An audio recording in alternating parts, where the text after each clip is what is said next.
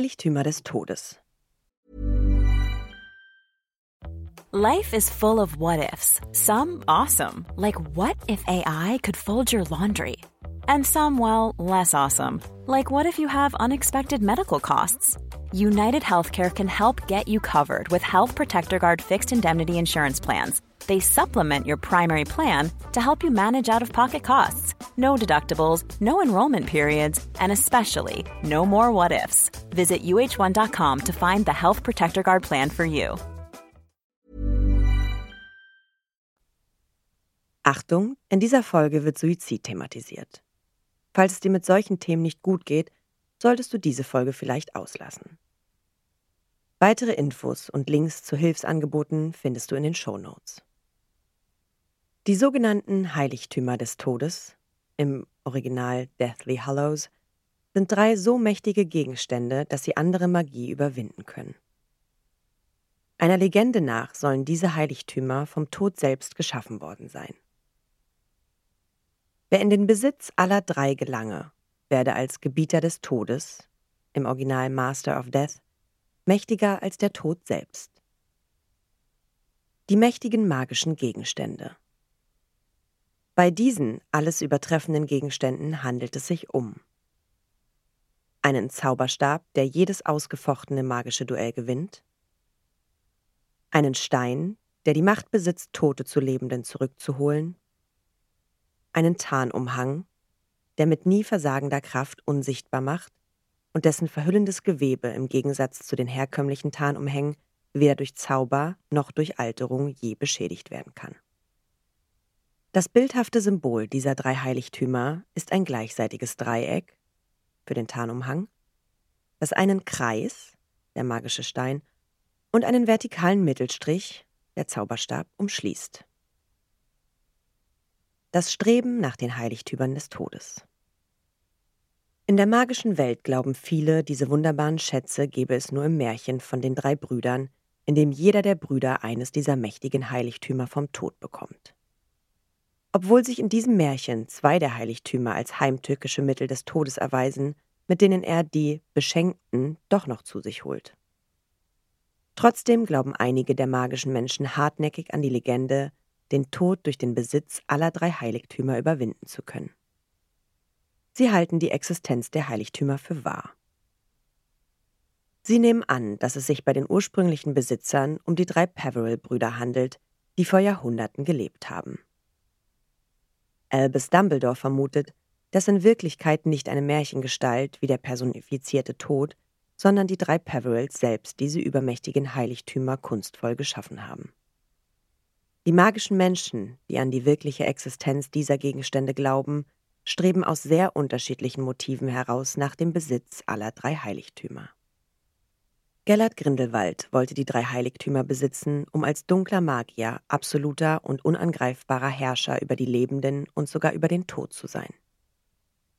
Während der Besitz des magischen Steins und des Tarnumhangs ihm nicht viel bedeuteten, suchte und fand er den mächtigen Zauberstab bei dem Zauberstabhersteller Gregorowitsch und brachte ihn durch hinterhältigen Diebstahl an sich. Er benutzte das Symbol der Heiligtümer als sein Erkennungszeichen, das er auch in eine Wand in Domstrang ritzte. Victor erkannte das Symbol, das Xenophilius Lovegood anlässlich Fleurs und Bills Hochzeit als Anhänger trug, als Zeichen des verhassten schwarzen Magiers Grindelwald. Albus Dumbledore glaubte als Jugendlicher, durch grenzenlose magische Macht die Welt verbessern zu können. Später erkannte er die Gefahr der Macht und strebte nicht mehr nach dem Besitz der Heiligtümer, wusste aber um ihre Existenz. Seit seinem Sieg 1945 über Grindelwald war er selbst im Besitz des übermächtigen Zauberstabs. Xenophilius Lovegood, als exzentrischer Magier, sucht alle möglichen verborgenen, mehr oder minder mächtigen Phänomene, an die keiner glaubt.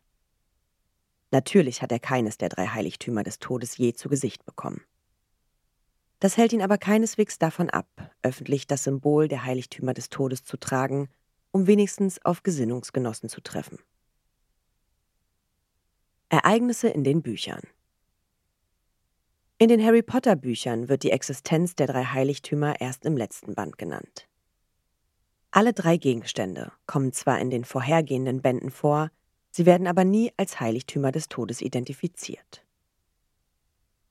Harry selbst besitzt den perfekten Tarnumhang als Erbstück seines Vaters.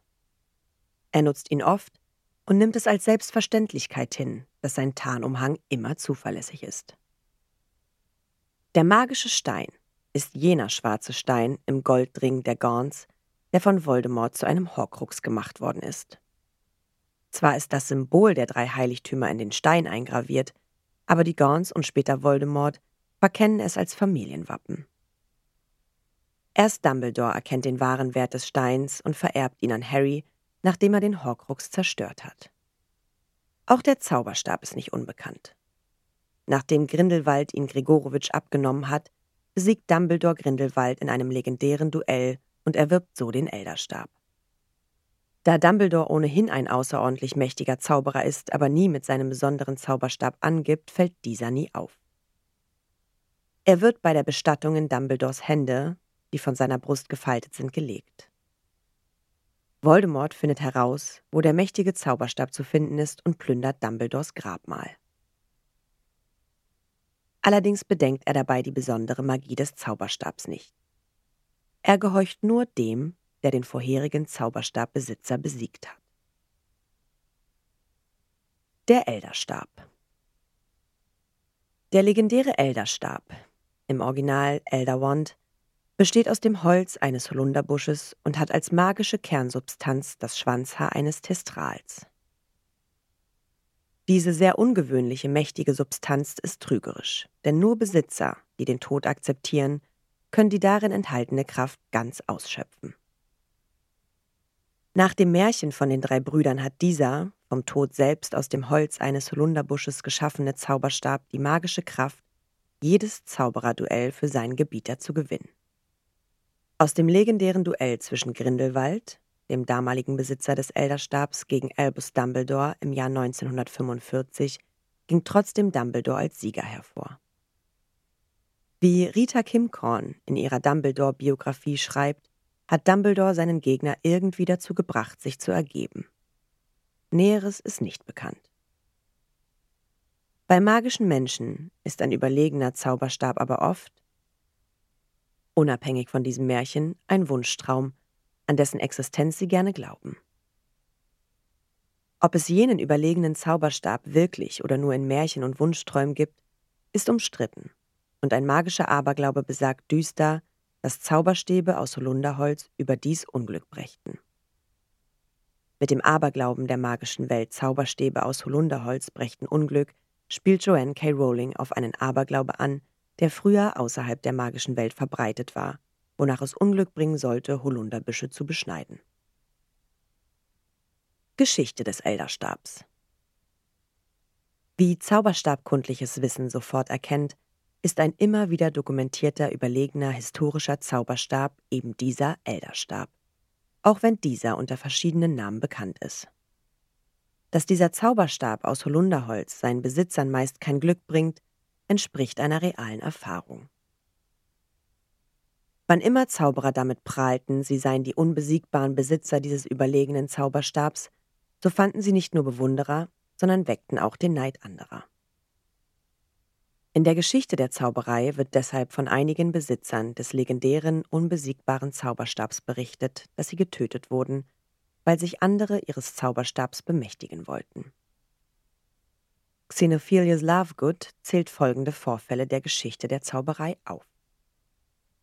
Eckbert der Ungeheuerliche tötete Emmerich den Bösen, um an dessen Elderstab zu gelangen.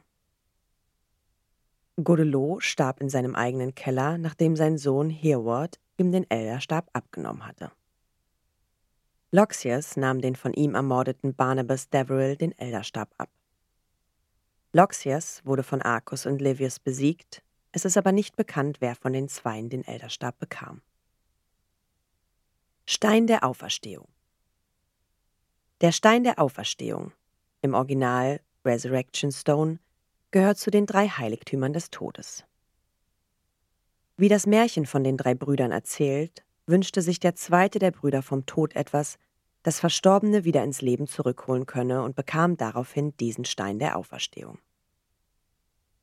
Durch dreimaliges Drehen des magischen Steines holte der Beschenkte tatsächlich seine Geliebte ins Leben zurück, die noch vor ihrer Heirat verstorben war. Aber sie war unglücklich und fühlte sich nicht mehr zu den Lebenden zugehörig. Um wirklich mit ihr vereint zu sein, beging der verzweifelte Besitzer des Steins der Auferstehung schließlich Selbstmord. In der magischen Wirklichkeit ging dieser Stein danach an die Erben dieses Bruders. Es soll sich bei dem ersten Besitzer des Steins um Cadmus Peveril, den mittleren der drei Peveril-Brüder, gehandelt haben. Der Tarnumhang Ein Tarnumhang, im Original Invisibility Cloak, besitzt die magische Kraft, alle Körperteile unsichtbar zu machen, die er verhüllt. Von Kopf bis Fuß bedeckt kann sich ein Mensch oder sogar mehrere kleinere Menschen darunter verstecken. Allerdings macht der Tarnumhang den verdeckten Körper nur unsichtbar. Er bleibt aber weiterhin fühlbar. Auch von ihm ausgehende Gerüche und Geräusche können wahrgenommen werden. Durch einige andere Formen der Magie, wie etwa die Karte des Rumtreibers oder durch das magische Auge von Moody, kann die Tarnwirkung des Umhangs überwunden werden.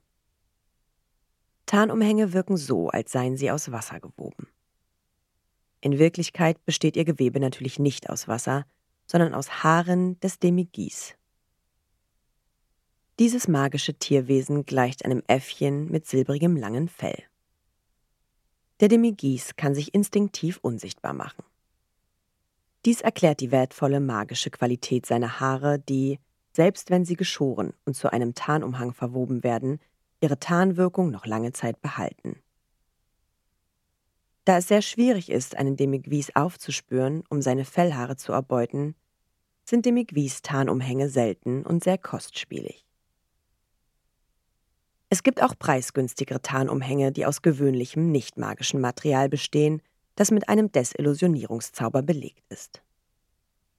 Die billige Qualität solcher Tarnumhänge wird aber schon nach kurzer Gebrauchszeit bemerkbar, indem die Tarnwirkung nachlässt.